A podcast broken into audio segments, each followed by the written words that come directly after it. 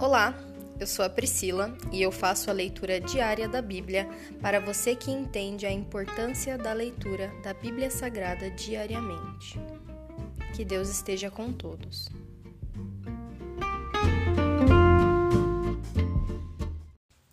Ouça agora o capítulo 22 do livro de Jeremias. Mensagem para os reis de Judá.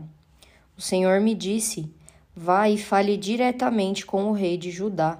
Diga-lhe: Ouça esta mensagem do Senhor, ó rei de Judá, sentado no trono de Davi. Que seus servos e todo o seu povo também escutem. Assim diz o Senhor: sejam imparciais e justos. Ajudem os que são explorados e livrem-nos de seus opressores. Abandonem suas maldades. Não maltratem os estrangeiros nem os órfãos, nem as viúvas, e parem de matar inocentes. Se me obedecerem, sempre haverá um descendente de Davi sentado no trono em Jerusalém. O rei passará pelas portas do palácio em carruagens e cavalos, acompanhado de seus servos e súditos. Mas se vocês não derem ouvidos a esta advertência, juro por meu próprio nome, diz o Senhor, que este palácio se tornará um monte de escombros. Mensagem a respeito do palácio. Assim diz o Senhor acerca do palácio de Judá.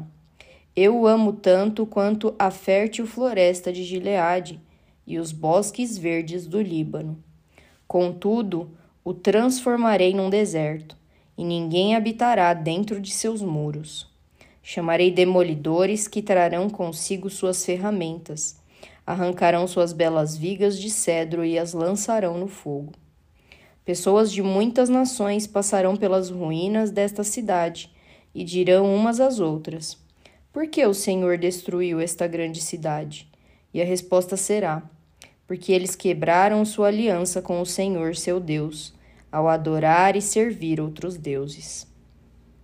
Mensagem a respeito de Jeoacás. Não chorem pelo rei morto, nem lamentem sua perda.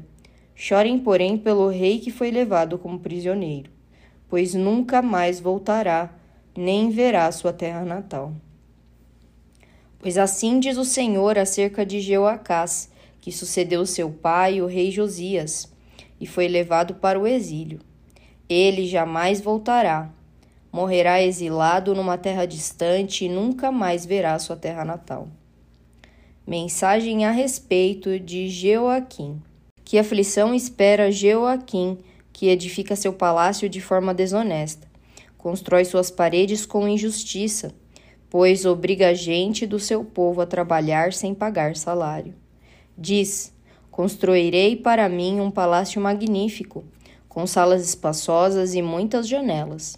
Revestirei tudo com painéis de cedro e pintarei de vermelho vívido. Mas um belo palácio de cedro não faz um grande rei. Josias, seu pai, também tinha muita comida e bebida, mas em tudo que fazia era justo e íntegro. Por isso tudo deu certo para ele fez justiça ao pobre e ao necessitado e os ajudou, e tudo lhe correu bem.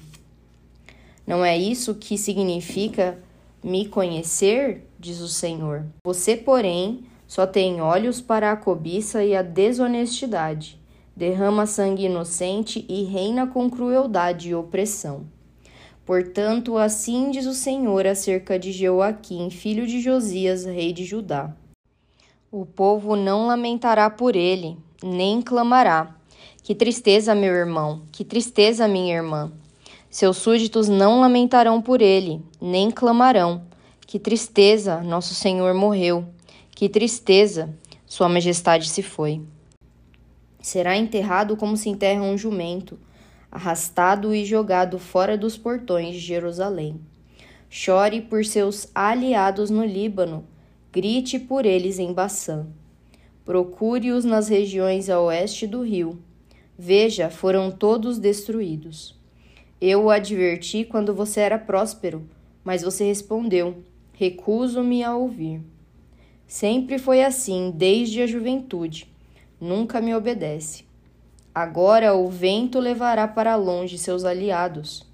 Todos os seus amigos serão levados para o exílio. Então certamente verá sua perversidade e ficará envergonhado. Você que mora num lindo palácio, todo revestido de madeira de cedro do Líbano, logo gemerá com pontadas de angústia, como as dores da mulher em trabalho de parto. Mensagem para Joaquim.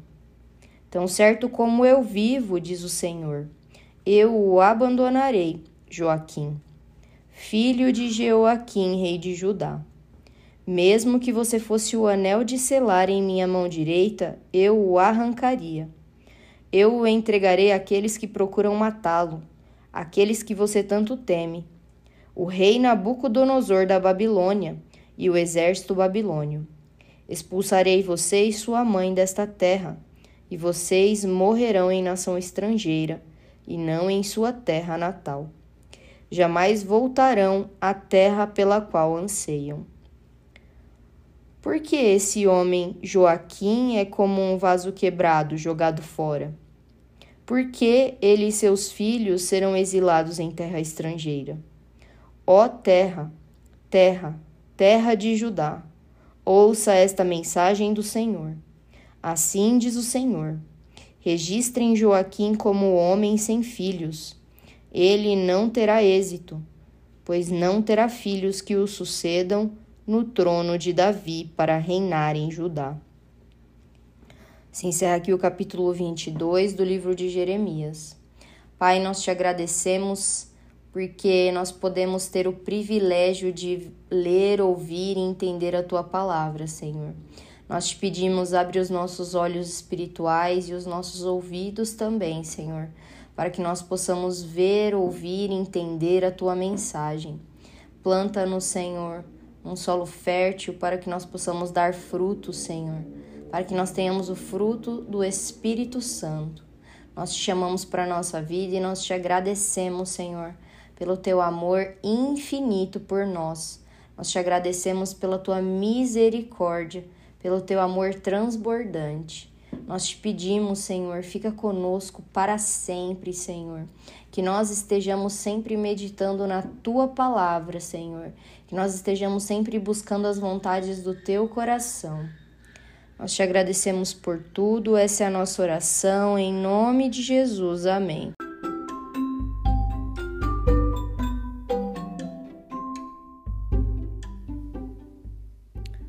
Você acabou de ouvir o Dali Bíblia, o podcast da tua leitura diária da palavra do Senhor.